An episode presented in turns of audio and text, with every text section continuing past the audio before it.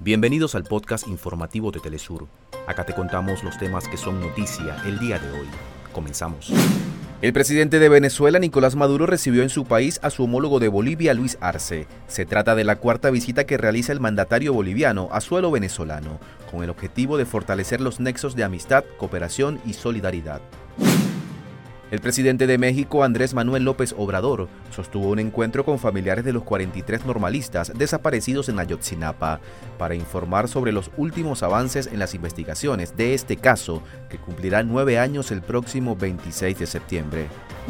La presidenta de Honduras, Xiomara Castro, durante su participación en el 78 periodo de sesiones de la Asamblea General de la ONU, condenó las políticas de sanciones y bloqueo de activos a países soberanos se mantiene en desarrollo el segundo Congreso Mundial, el sistema el cual se desarrolla en Caracas, Venezuela.